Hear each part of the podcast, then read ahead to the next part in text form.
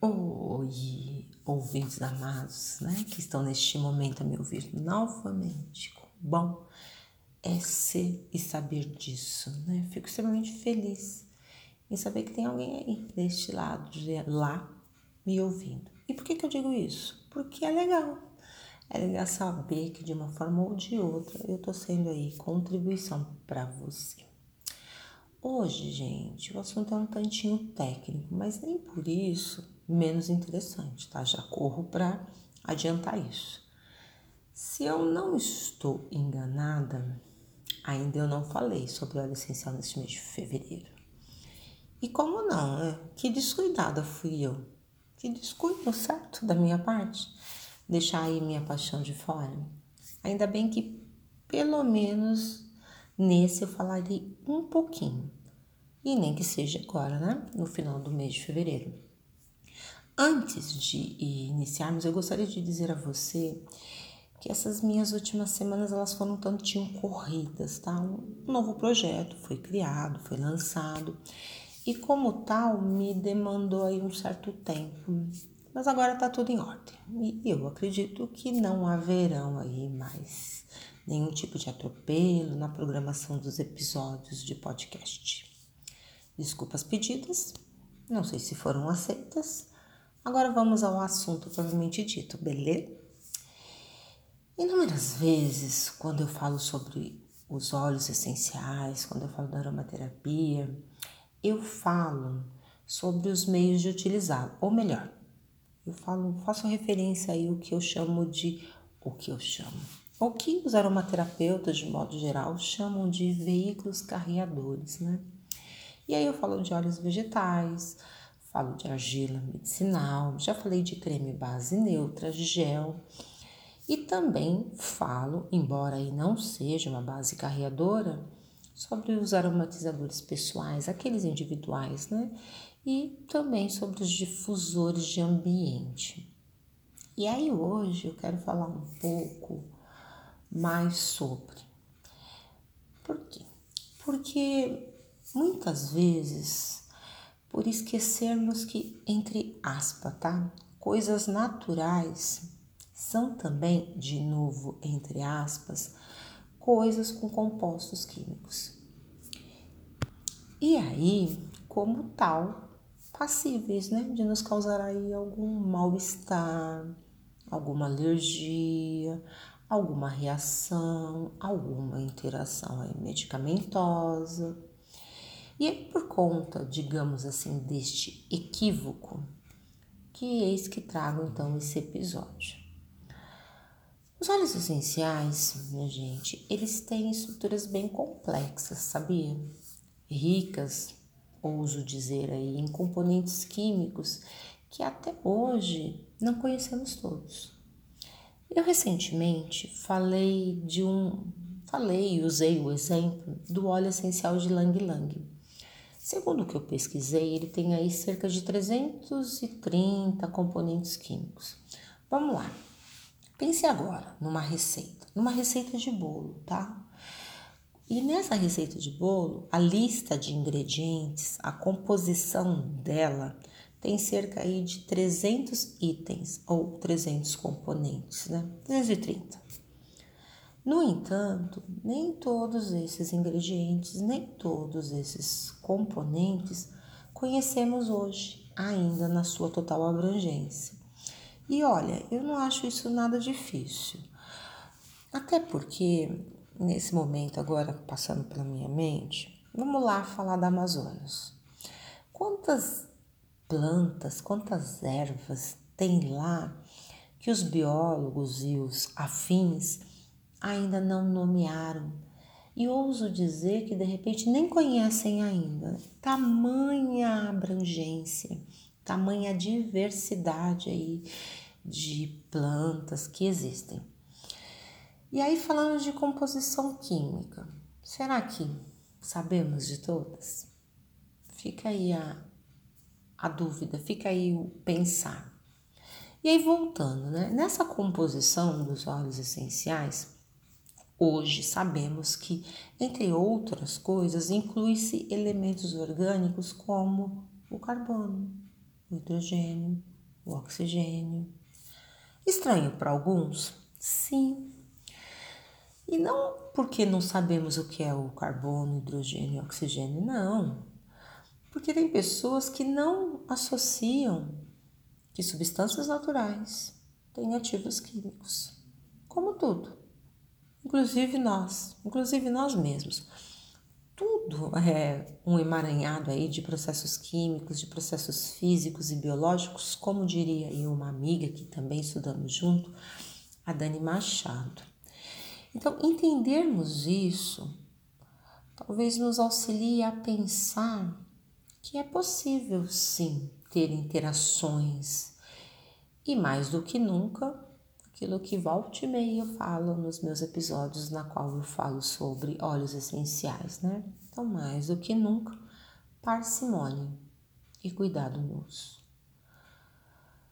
No, aqui, né, nesse assunto que, que, estamos, que estamos a falar dos óleos essenciais, e aí, vamos dizer aí como uma ferramenta terapêutica, não exime, tá? O fato de buscarmos conhecer, conhecermos um pouco sobre o assunto.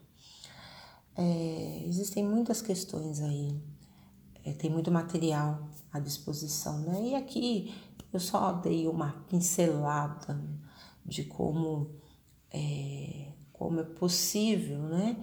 Que esses elementos que compõem aí os óleos essenciais, esses componentes químicos são chamados, né?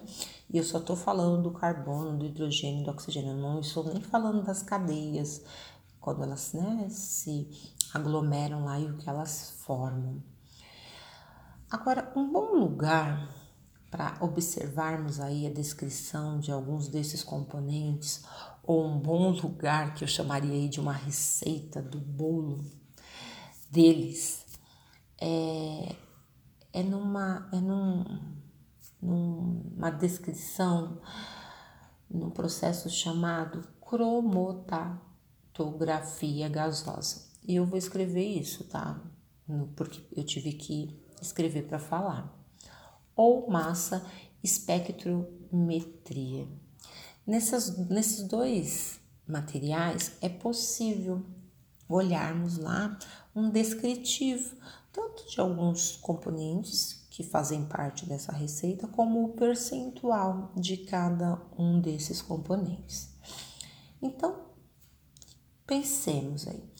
Temos à nossa disposição essa maravilhosa ferramenta chamada aromaterapia. E com essas, né, com essa ferramenta, os óleos essenciais, mas temos também lá suas complexidades. Por isso a importância de conhecermos e de sabermos, né, que eles são passíveis sim de nos dar algum tipo aí de incômodo por ser um composto químico. Logo, a importância de diluí-los. Por isso que o episódio de hoje tem esse nome. Devo diluir os óleos essenciais? Logo, quem está aí me ouvindo vai entender por quê.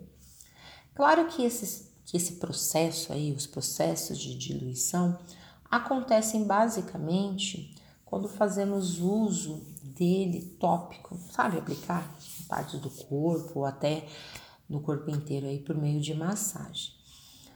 Não há necessidade de diluição, e aí neste caso não há, quando formos inalá-lo, né? Como eu já venho dito aí em outros episódios, né? Uma gotinha no algodão, uma gotinha no guardanapo e na. Você não precisa fazer nenhuma diluição. Só que aqui eu paro um instante é, com uma indagação, com uma pergunta que às vezes me fazem, né? E que já me fizeram. Mas, Kátia, você diz que os óleos essenciais precisam ser puros. Por que com isso, né, eles já são porretas de bom. Sim, gente, eu digo isso. No entanto, eu não quero dizer com isso que eles devem ser utilizados puro na pele. Não. Aliás, é por essa razão que em todos os episódios na qual eu trago esse assunto óleo essencial, eu falo sobre as tais chamadas bases carreadoras, que lembra aí, né? Já foi pauta aí do nosso início dessa conversa de hoje. Claro que existem alguns colegas, alguns aromaterapeutas que excluem dessa necessidade aí de diluir óleos como lavanda ou titri melaleuca. Mas eu, Kátia, particularmente, no meu entendimento singelo, penso que, como eu já disse em outros momentos, somos ímpares, né? Cada um aí com a sua particularidade. Eu hoje não posso dizer com toda certeza que eu sei exatamente no que ou que me causa aí algum tipo de alergia. E aí, como eu não sei disso, e como eu falei que os óleos essenciais são sim compostos químicos, eu não posso né, ser categórica e dizer assim: este óleo não vai me causar nenhum tipo de irritação, nenhum tipo de alergia. Não posso dizer isso. Né? Aliás, tem pessoas que têm alergias aí de alimentos tidos como básicos, né? Por que, que de repente aí um, um óleo essencial não vai me dar nenhum tipo de alergia? Então, eu entendo que se é possível diluir, por que não? Os olhos, tá? Eles, eles podem aí provocar reações nas nossas peles, né? E aí eu penso, e naquelas peles mais sensíveis então, hein? Nem falo. Como eu, como eu falo e vou repetir, cada um é um. E além da sensibilidade cutânea de cada um, existem também fatores como a idade, como a área do corpo né, que vai ser aplicada. Tem áreas mais sensíveis, como o nosso rosto, tanto que é normal na hora de falarmos de diluição, quando o assunto é aplicação no rosto, há uma diluição maior. Por quê? Porque já se entende que é uma área mais sensível. E aí, você acha que um bebê, por exemplo, um bebê, tem a mesma sensibilidade que um adulto no que diz respeito à pele? Não acha que ela é mais sensível? Ou um adulto, se comparado, né, ou em relação a um idoso? Será que a pele do idoso é mais sensível ou não do que aí um, um jovem? Fica a dica aí para refletir. Existem também alguns óleos que têm aí em sua composição química compostos chamados ou passíveis de ser dermocáusticos. Isso é possível de queimar. E aí nesse grupo tem os óleos de cravo, de canela, de tomilhos e entre outros, isso só para citar alguns. Tem também os óleos essenciais como limão, como bergamota, chamados aí de cítricos e como tais fotossensibilizantes. Né?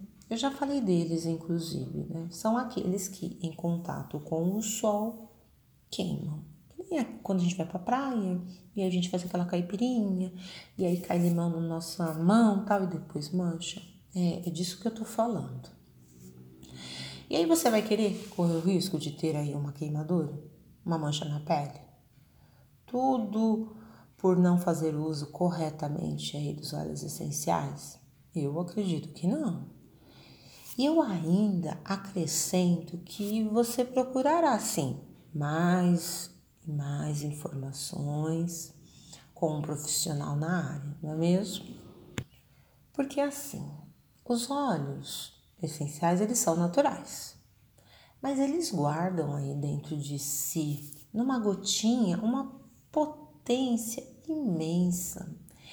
E aí uma vez eu ouvi de uma pessoa, que eu acho que eu já até falei isso em algum, algum episódio por aí, que uma gota de óleo essencial, por exemplo, do hortelã-pimenta, equivale aí a cerca de 28 xícaras do chá do mesmo. É uma quantidade, é uma quantia considerável. Agora imaginemos essa gotinha, pá, sendo pingada pura na nossa pele. O que pode aí nos causar? Nada. Hum. uma superexposição de uma gama de compostos químicos? O que, que você acha? Então, por que não diluí-la numa base? Aproveitaremos também melhor, gente, dos benefícios. Por quê? Porque as moléculas ativas aí irão se esparramar mais aí pelo nosso corpo, tomando aí, né, uma superfície maior. Besteira? Não. Porque teremos mais células receptoras para assimilar as benesses do óleo essencial e de todos os outros.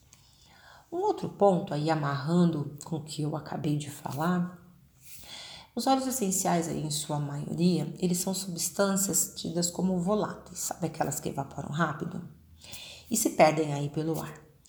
Usá-los de repente em conjunto com uma base carreadora fará com que reduza consideravelmente a rapidez dessa evaporação, minha gente.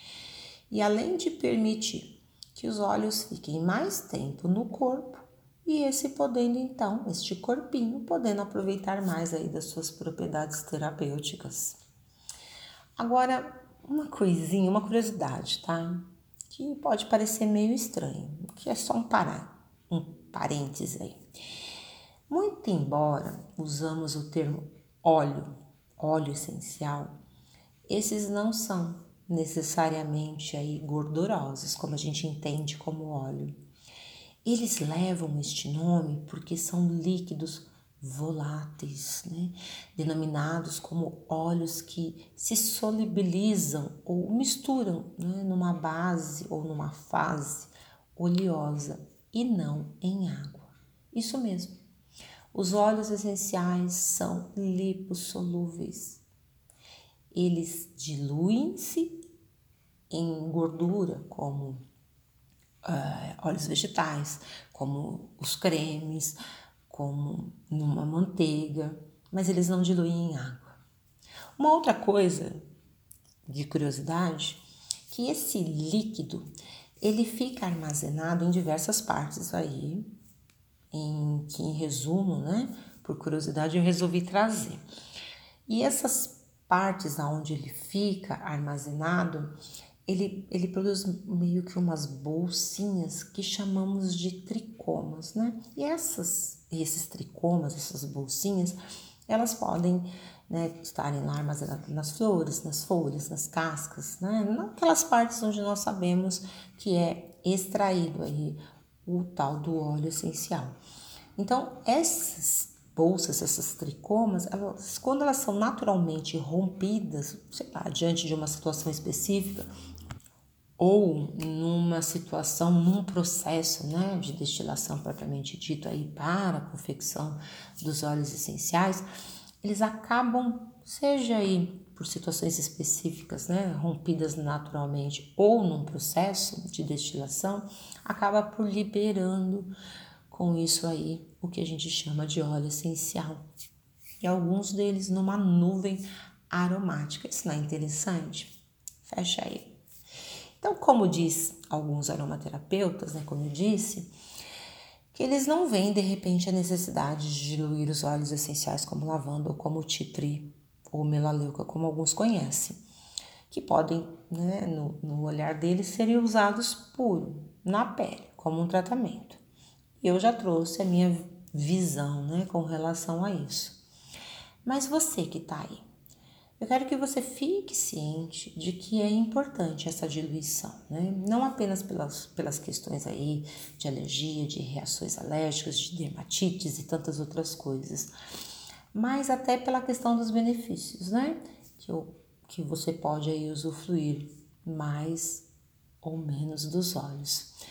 Eles não vão volatilizar, eles vão ficar mais na pele, essa vai poder absorver mais, né, através dessa base carreadora, as suas propriedades, e você vai poder se utilizar mais e, consequentemente, melhor deles. Então, é um assunto que eu quis trazer, primeiro, para uma resposta, né? Aí, uma pergunta que me foi feita. É, e aí eu quis dividir com você.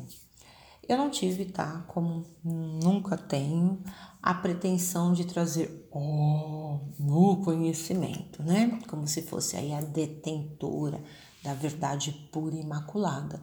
Apenas quero ser uma contribuição.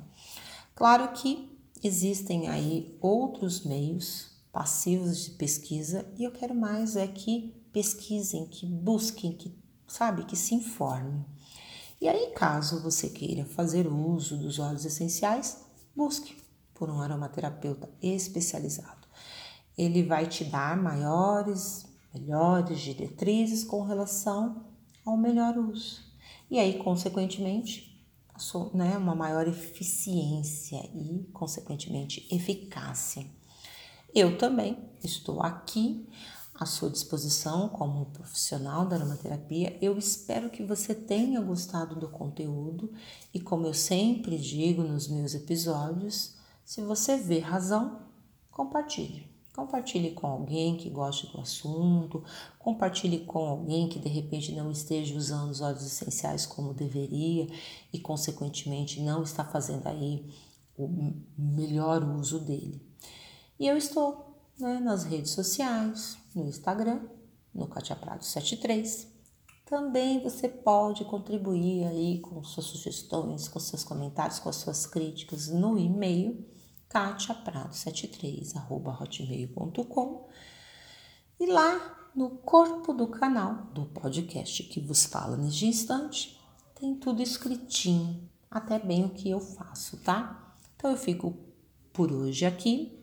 Espero que você tenha um bom dia e dilua sempre os óleos essenciais, excetuando, é claro, aqueles que você for inalar. E até breve.